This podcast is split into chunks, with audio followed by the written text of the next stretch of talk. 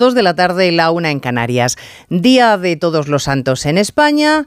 Pero para Santos, los afiliados socialistas a los que su amado líder les ha comunicado que voten lo que voten, opinen lo que opinen, el resultado ya saben que no se sabe todavía, la amnistía va para adelante. Santos, los ciudadanos de Cataluña que fieles a la legalidad salieron a la calle a defender la Constitución y ahora se sienten abandonados por un gobierno que premia a los delincuentes. Santos, en fin, los ciudadanos españoles que contemplan cómo su gobierno pretende retorcer la Constitución a su antojo. Hoy, la mitad de los vocales del Consejo General del Poder Judicial, convencidos, ellos sí, de que la ley es igual para todos, tratan desde la legalidad de frenar la última infamia que pretende Pedro Sánchez.